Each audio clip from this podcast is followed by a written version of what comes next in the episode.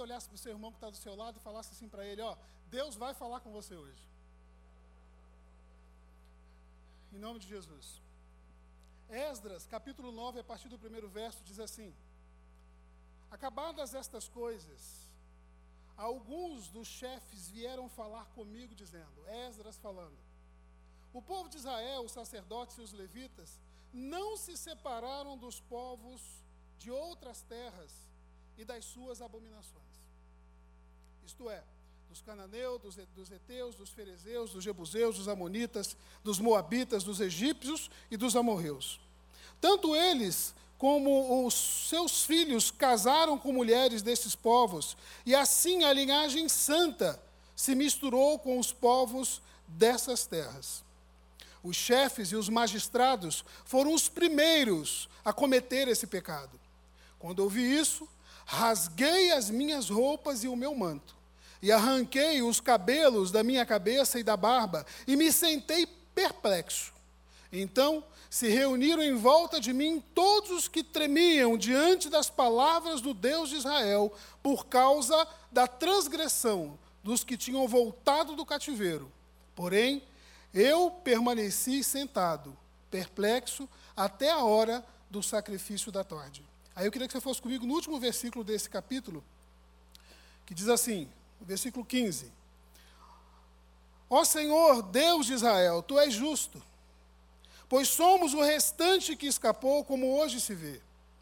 Eis que estamos diante de ti com a nossa culpa, porque não há ninguém que possa entrar na tua presença por causa disso. Até aqui. Senhor, em nome de teu filho Jesus, nós já temos percebido a tua presença nesse lugar, Pai. E queremos declarar, Pai, que o nosso coração é teu, Senhor. Senhor, obrigado por essa tarde, Pai. Obrigado pelo teu mover aqui no nosso meio. Obrigado, Pai, porque nós temos de verdade motivos do que celebrar, Senhor. Tu és fiel em nossas vidas. E nós queremos, Senhor Deus, continuar desfrutando da tua presença, ouvindo aquilo que o Senhor tem para dizer para nós. Usa, Senhor, a minha vida, Pai. Glorifica teu nome, Pai, na vida dos teus filhos e filhas aqui, Pai. E que nós possamos dizer que, ao sair daqui, verdadeiramente o Senhor falou conosco. E que possamos não somente sermos ouvintes, mas que tomemos as ações que o Senhor espera de nós, para que dia após dia nós sejamos mais e mais parecidos com Jesus. Amém. Amém? Glória a Deus. Esse, esse capítulo 9, ele começa dizendo: Acabadas estas coisas. Que coisas eram essas que tinham acabado quando Esdras começa a relatar esse texto? Eu queria até mais para trás. Esdras, ele foi encarregado da reconstrução do templo depois do cativeiro babilônico.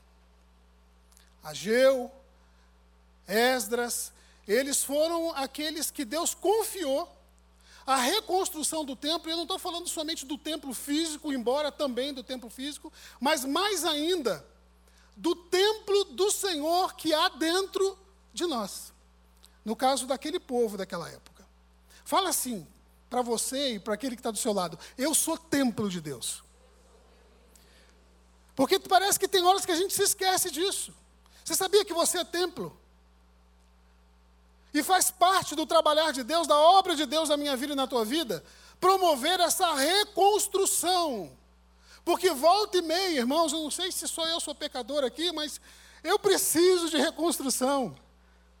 O templo precisa ser reconstruído. O templo precisa ser realinhado. Porque a gente está, embora não sejamos do mundo, estamos nesse mundo. E são muitos os apelos, são muitas as lutas que nós passamos. E eu quero te fazer um, um relato agora que vai deixar seu coração feliz. Você passa por luta, irmão, como eu, mas você não passa sozinho. O Senhor é com você. O Senhor é comigo. Ele disse que não nos abandonaria, que não nos deixaria sozinhos. E Ele é fiel para cumprir aquilo que Ele falou.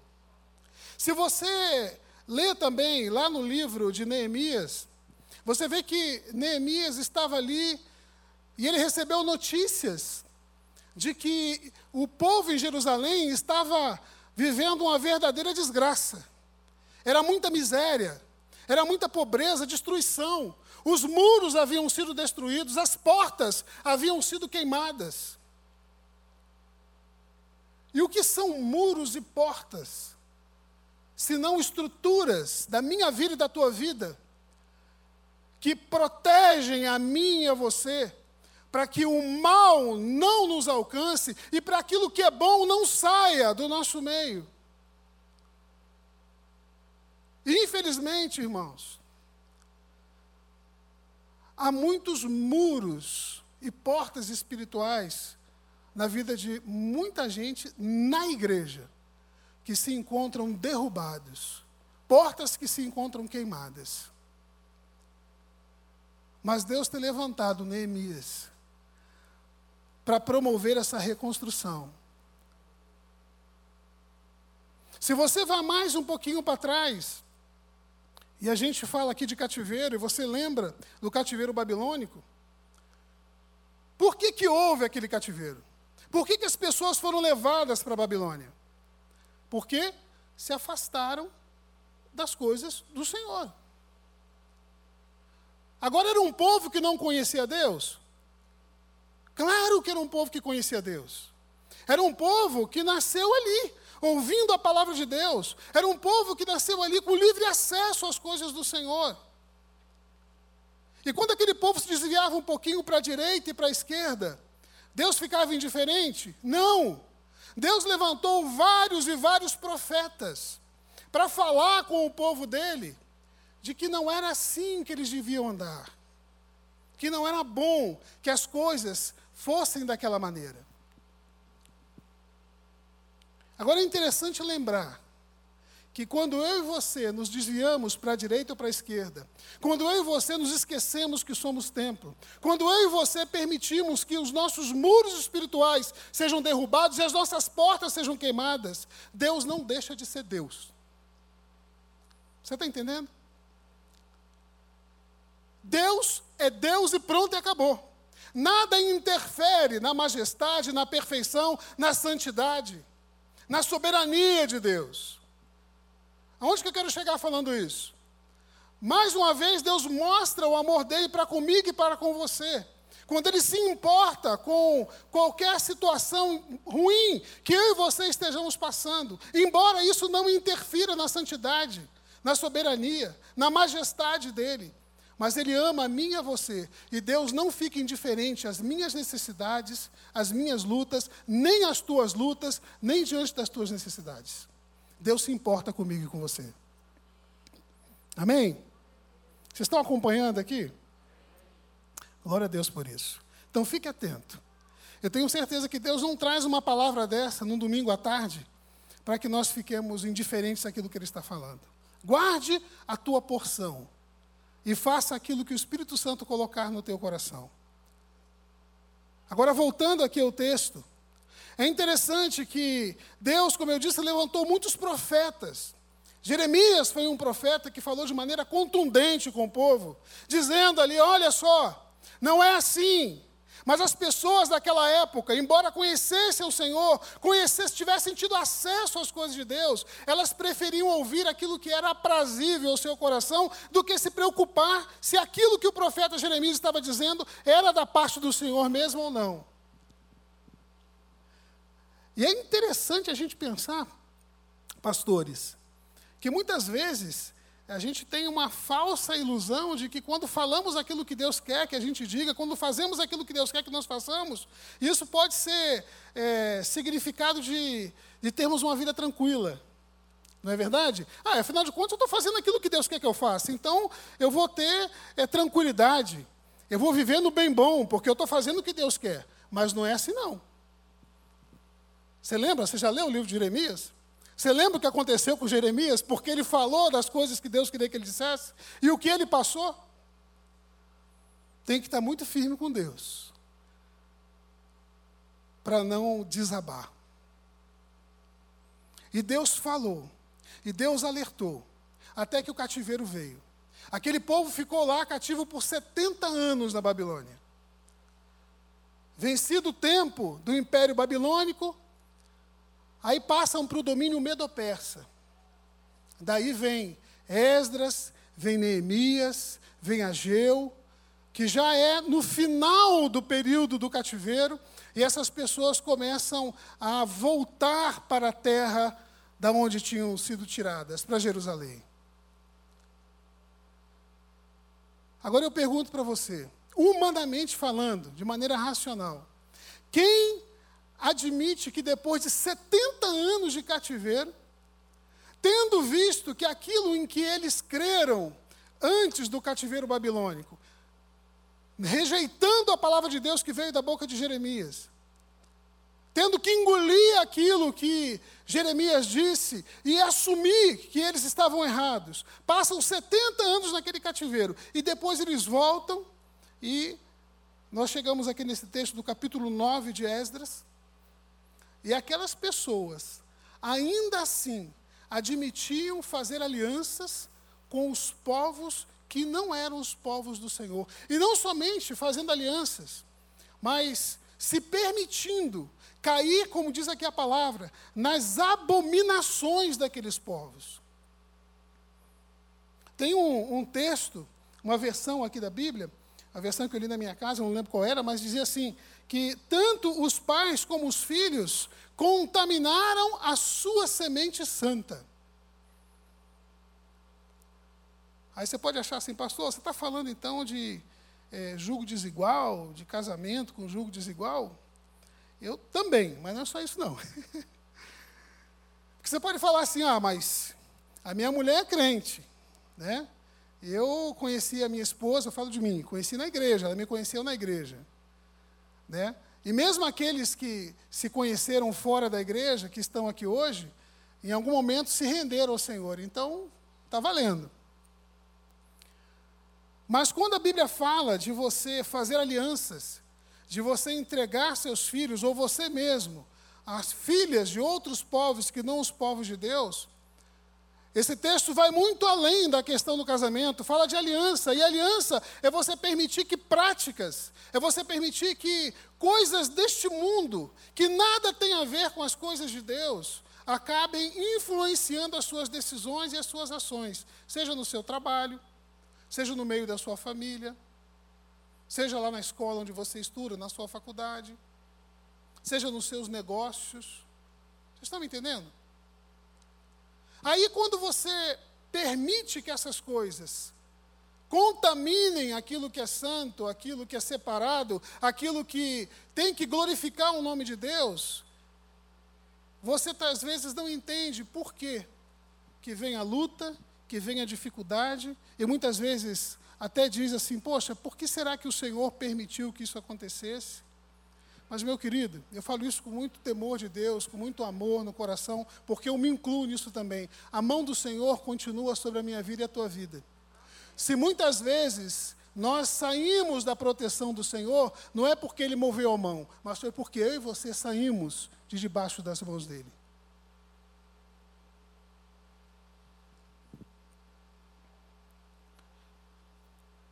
Como eu disse, Neemias, ele foi levantado por Deus para reconstruir os muros, para restaurar a proteção do povo de Jerusalém, da terra do Senhor, da cidade santa. Nós temos tido o privilégio de termos Neemias, de termos Esdras, aqui neste púlpito, que são pessoas que Deus tem levantado para falar comigo e com você a respeito da restauração dos nossos muros, a respeito da restauração das nossas portas, a respeito da restauração da nossa casa. E a pergunta que eu faço é: o que, que eu e você temos feito com essas palavras? O que eu e você temos feito diante dessas oportunidades que Deus tem nos dado? É interessante pensar que tanto Neemias quanto Esdras enfrentaram muita resistência. Neemias, num dado momento, não vou lembrar aqui o capítulo, mas eu te desafio a ler o livro de Neemias, o livro de Esdras, o livro de Ageu, de Malaquias. Neemias, ele, num dado momento, ele diz que ele tem que segurar numa mão na espada. sobre o muro, ali em cima da escada, ali, reconstruindo o muro, e com a outra mão fazer a obra do Senhor. Porque os inimigos estavam ali, à espreita, para fazer com que ele desistisse de cumprir aquilo que Deus havia colocado no coração dele. Quantas vezes eu e você também não enfrentamos resistência? Eu e você nos deparamos com situações, às vezes até pessoas, que tentam, consciente ou inconsciente, mas acabam por nos desafiar a continuarmos fazendo aquilo que Deus colocou no nosso coração e que nós sabemos que devemos fazer. Mas o Senhor foi fiel na vida do seu servo. Neemias conseguiu levar a bom termo a obra que Deus tinha colocado nas mãos dele. Quando nós vemos aqui no capítulo 9 de Esdras, a Bíblia fala que lá atrás, no capítulo 7 ou 8, que algumas pessoas também se levantaram para fazer com que Esdras desistisse de fazer aquilo que Deus havia colocado no coração dele. Ele era escriba, ele era sacerdote, ele dominava a palavra de Deus, as coisas do Senhor. Como eu disse a Ageu, antes dele chegar aqui no capítulo 9, em Jerusalém, já tinha sido incumbido pela parte do Senhor de reconstruir o templo. O templo estava sendo reconstruído. E a Bíblia diz que alguns dos povos que estavam ali ao redor mandaram cartas para o rei, falando coisas do passado do povo de Israel, dizendo que aquele povo não merecia, porque aquele povo era ruim, aquele povo havia rejeitado o seu Deus. Que o rei não deveria dar toda essa confiança, permitindo que eles reconstruíssem o templo.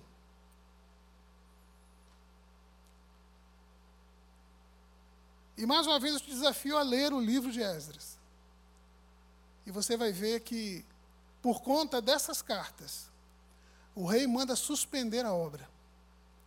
E eles ficaram dois anos esperando que o rei retomasse a ordem para que o templo continuasse sendo reconstruído. E qual foi a estratégia? A Bíblia diz que Esdras escreve para o rei dizendo que essas acusações que os inimigos haviam levantado eram coisas do passado. E que depois disso, Ciro havia determinado que eles voltassem e reconstruíssem o templo, a cidade, o muro e tudo. E o que, que isso tem a ver com a minha vida e com a tua vida? Muitas vezes, o inimigo levanta acusações contra mim e contra você nos fazendo lembrar daquilo que eu e você fomos lá no passado, antes de Jesus. E nos fazendo esquecer de quem nós somos hoje em Cristo Jesus. Roubando as marcas da minha identidade e da tua identidade em Cristo Jesus.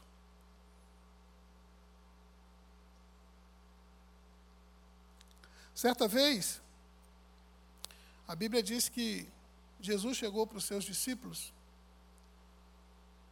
e falando ali a respeito do que, que as pessoas estavam dizendo a respeito dele, de quem ele era. Ah, uns dizem que o Senhor é João Batista, outros dizem que o Senhor é Elias. E Jesus olha para ele e fala: E vocês? Quem eu sou para vocês? E vem aquela famosa palavra de Pedro: Tu és o Cristo, Filho do Deus vivo.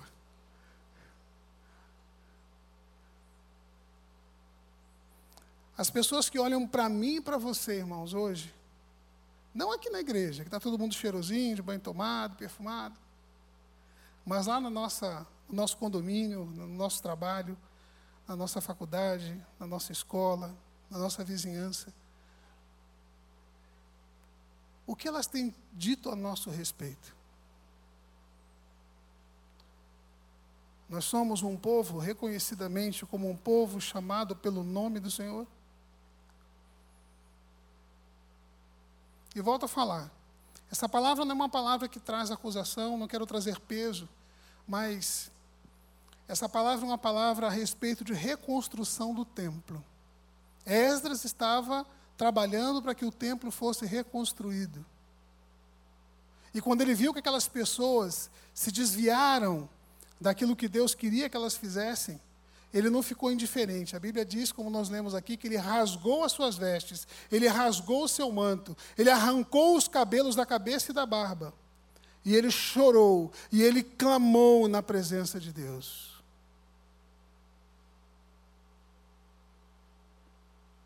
Talvez você diga assim para mim e para você e diante de Deus que está tudo bem com você. Não, pastor, eu recebo, mas meu coração está firme. Né? Pela misericórdia, Deus tem me mantido de pé. Mas e as pessoas ao seu redor? Qual tem sido a sua atitude, a sua postura diante das pessoas que Deus tem permitido se aproximarem de você e que talvez não estejam com essa mesma força, com essa mesma postura em que você se encontra espiritualmente hoje? Será que Deus permitiu que ela se aproximasse de você só para você ver isso? Ou para que, como Esdras, você rasgasse as suas vestes, o seu manto, para que você se levantasse e fosse boca de Deus, Neemias e Esdras na boca, na vida dessas pessoas?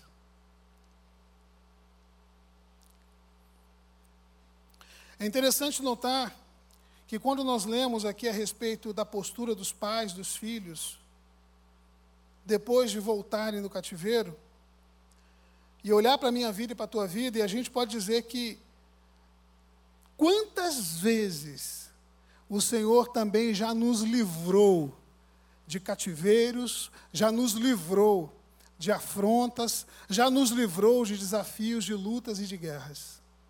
É verdade ou não é?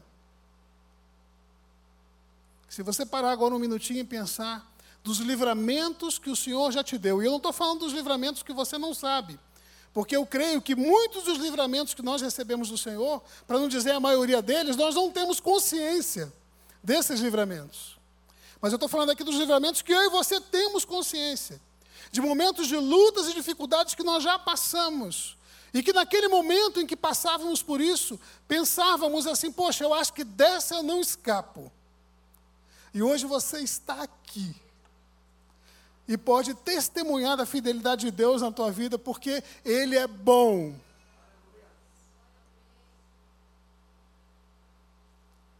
E assim foi na vida desses personagens que nós lemos aqui.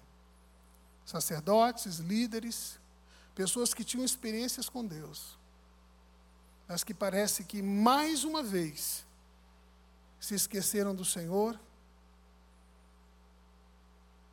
e permitiram que a semente santa fosse contaminada com aquilo que não agradava o coração de Deus.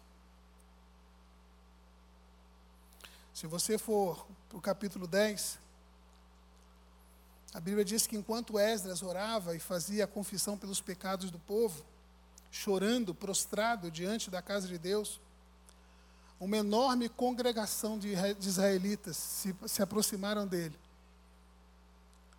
e reconheceram o seu pecado. Se chegaram diante de Esdras, diante do Senhor, toda a congregação. Se arrependeram e tomaram as atitudes que precisavam tomar. Nesse caso aqui, algo muito difícil. Muito difícil, irmãos. Eu fico imaginando o coração daquelas pessoas, porque eles tiveram que abandonar as suas mulheres e os seus filhos. E eu não estou dizendo aqui que algo parecido é o que Deus pede para mim e para você, não, por favor. Mas eu quero dizer para você que muitas vezes, nos realinharmos, permitir que Deus reconstrua o templo, porque eu e você somos templo, isso muitas vezes vai significar tomar atitudes que vão doer. Porque você talvez tenhamos que abrir mão de coisas que nos são preciosas. Vocês estão me entendendo?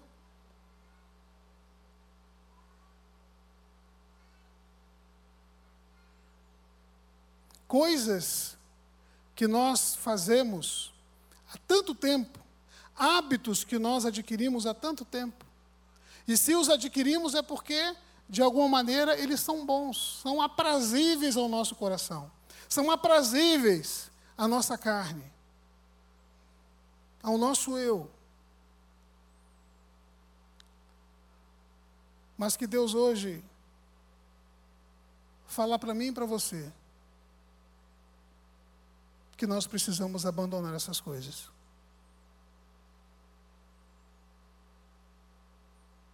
O que, que você precisa abandonar hoje?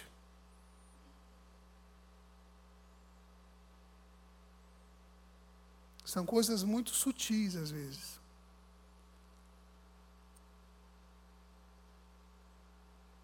Talvez a maneira como você tem falado de alguém. Talvez a maneira como você tem julgado alguém.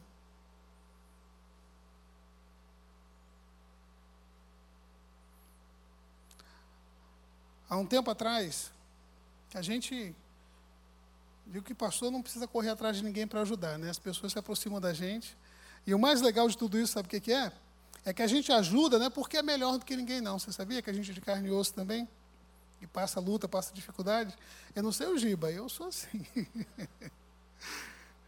e sabe o que é o mais legal? Que muitas vezes a gente se depara com situações que você olha assim e você reconhece que humanamente é impossível você conseguir fazer alguma coisa diante daquela situação ou para aquela pessoa. Mas aí é que é o bom, porque você vê que Deus não precisa de você, Deus te dá o privilégio de participar do milagre. Porque aí você vê Deus fazendo através da tua vida e você sabe que é através de você, mas não vem de você, vem dele. E na medida em que ele te usa para abençoar o outro, você acaba sendo abençoado também. Você vive um milagre, você se depara com o milagre. E isso fortalece a tua fé, porque você vê assim, pô, se Deus fez por ele, vai fazer por mim também. E há pouco tempo, né, e não foi a única vez, eu já me deparei, me deparei com um irmão querido, que veio com as dificuldades assim muito terríveis e e Deus colocou ele no meu caminho, não foi por acaso. E eu confesso para vocês que eu fiquei com meu coração muito irado, eu ficava virado vendo algumas posturas dele. Mas como é que não que é cabeça dura, não entende o que a gente está falando? E eu comecei a orar por ele, clamar a Deus por ele. E quando eu parei para ouvir aquilo que Deus tinha para dizer, o Espírito Santo começou a me mostrar que a razão de eu ficar tão irado era tão somente porque eu via no irmão coisas que existiam em mim mesmo. Vocês estão entendendo? E às vezes, o que você precisa abandonar hoje, como eu abandonei lá nessa época, quando Deus falou comigo, seja isso.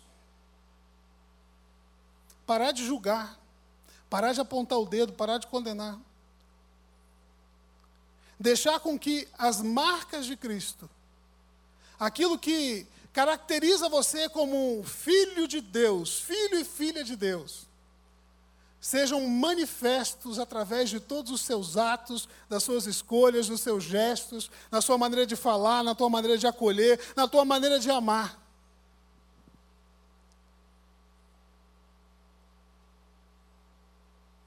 Alguns dias atrás, a gente celebrou um casamento aqui do pessoal lá do INSEC, os venezuelanos. Foi um casamento.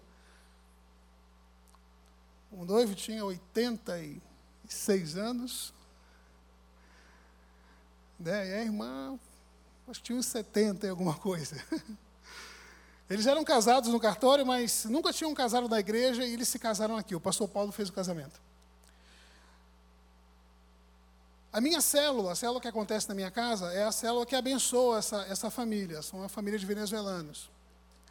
E o que, que aconteceu? No dia, que, no dia do casamento, eu encontrei com o pastor Paulo no estacionamento, paramos o carro lá e a gente veio caminhando junto.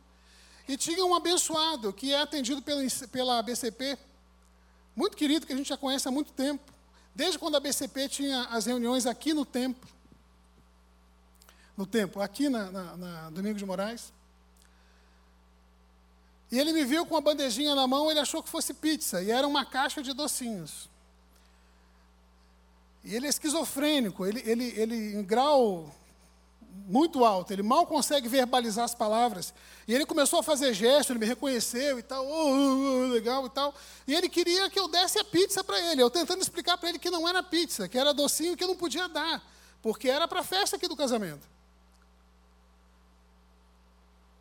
E eu vim tentando, e o pastor Paulo ali do meu lado, a gente veio conversando, e eu falei, pastor, a gente se depara com essas situações, e isso, Deus estampa no nosso rosto o quanto nós somos impotentes.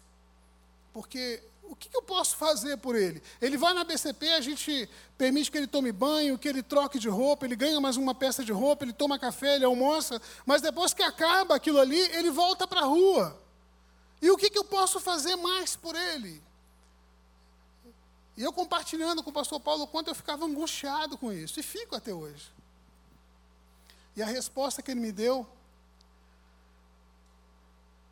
veio acompanhado de uma história desse mesmo irmão, de que certo domingo ele veio para cá participando do culto, fazendo um certo barulho. O pastor é, foi até ele e pediu gentilmente que ele se contivesse ali. E a resposta que esse, esse moço deu, o pastor Paulo, foi um, um tapa no rosto, aqui dentro do templo, na igreja. Eu falei assim, e aí, pastor? Eu falei assim, aí, Lu, eu só fiz aquilo que Deus mandou fazer. Eu simplesmente amei ele. Então, quando você me pergunta, isso ele falando para mim, o que que você faz diante dessa impossibilidade que humanamente você tem para fazer algo pela vida de alguém assim? Eu te respondo, simplesmente ame.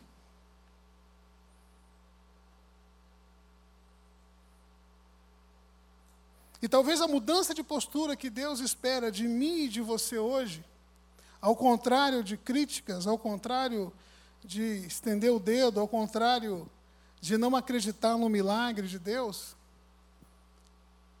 Deus está dizendo para mim e para você, querido, simplesmente ame e creia que eu sou suficiente para fazer aquilo que você não pode fazer.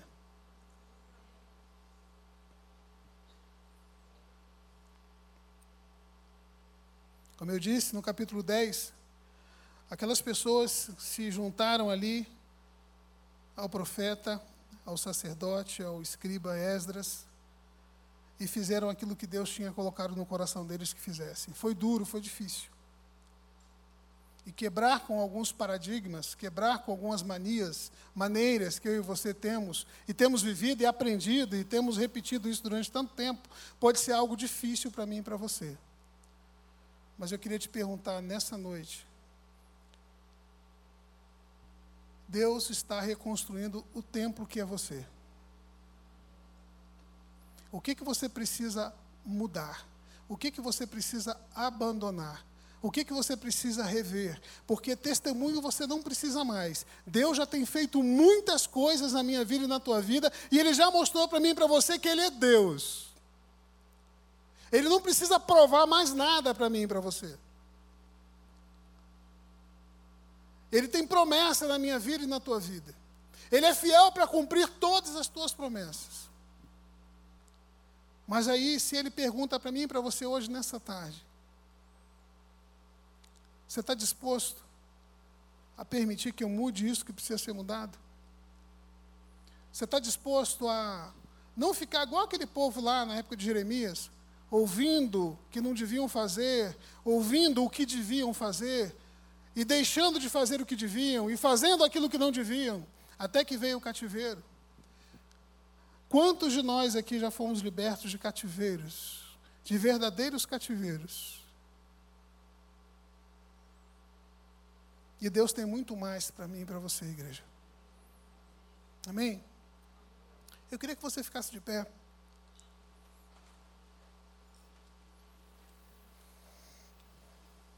Hora, o tempo urge. queria que você curvasse sua cabeça. E que você não levasse em conta o irmão ou a irmã que está do teu lado, mas que você olhasse para o Senhor agora.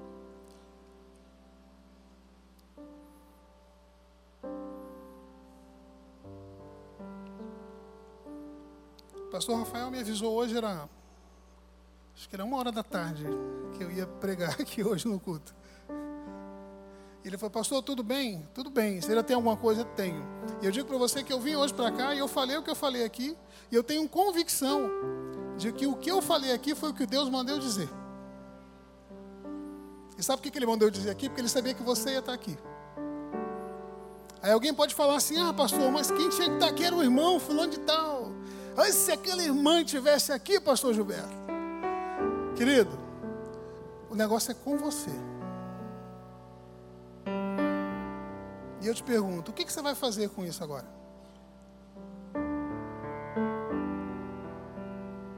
Você vai continuar ouvindo, ouvindo, ouvindo e continuando do mesmo jeito? Ou você vai dar um passo adiante? Precisa mudar hoje para que o Senhor continue a obra de reconstrução do templo? Você é templo. O templo é você, é templo. Ei, é você é o templo.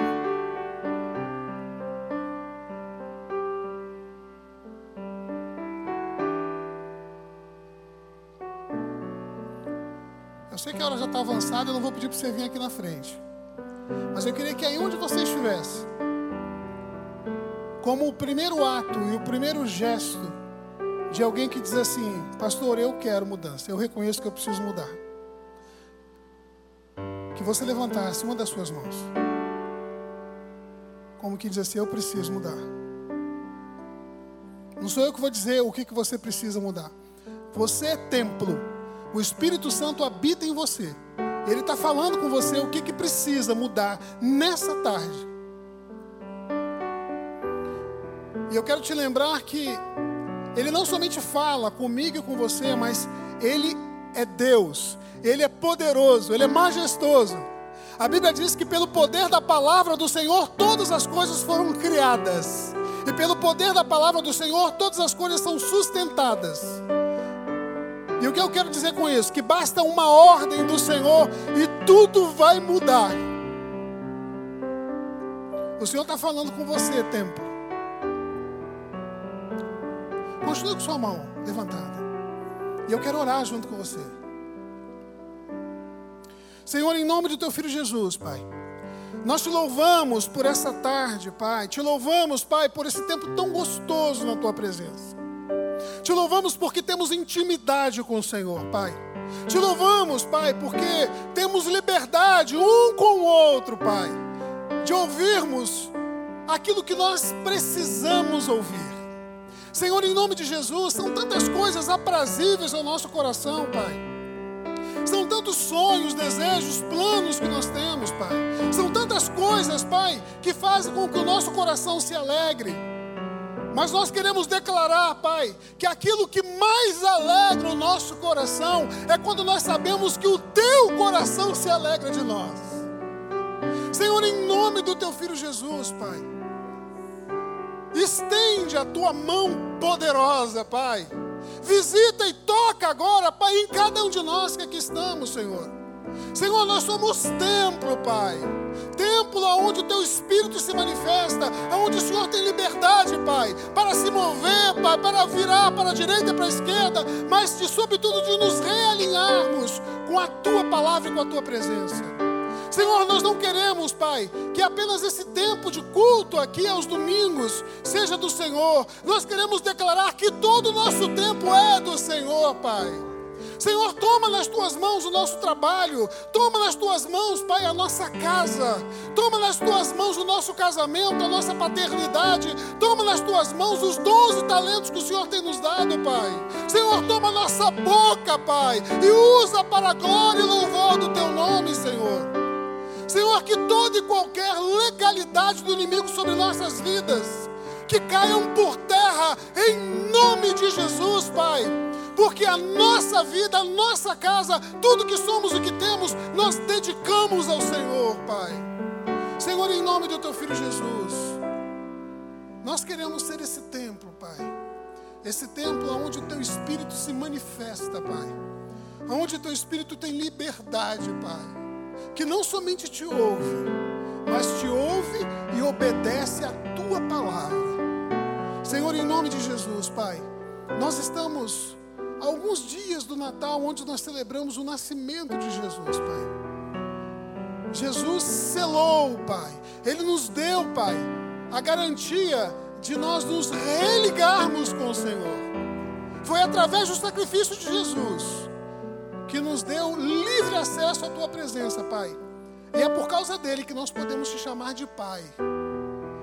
E os filhos se parecem com os pais, Senhor. Os filhos imitam aquilo que veem os pais fazendo, Senhor. Senhor, que cada um de nós sejamos, Senhor, imitadores de Cristo, pequenos Cristos, Senhor. E que tudo que nós façamos seja motivo de alegria, seja motivo de louvor, seja motivo de honra, de glória e de exaltação ao teu nome, Pai. Estende, Pai, a tua mão poderosa e nos abençoa com a tua presença, em nome de Jesus. Amém. Você pode dar um aplauso para Jesus?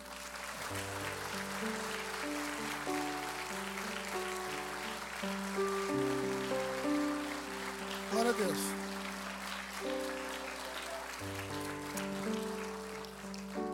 Agora olha para o irmão está do lado e fala assim: e aí, templo? Ser cheio do Espírito. Amém?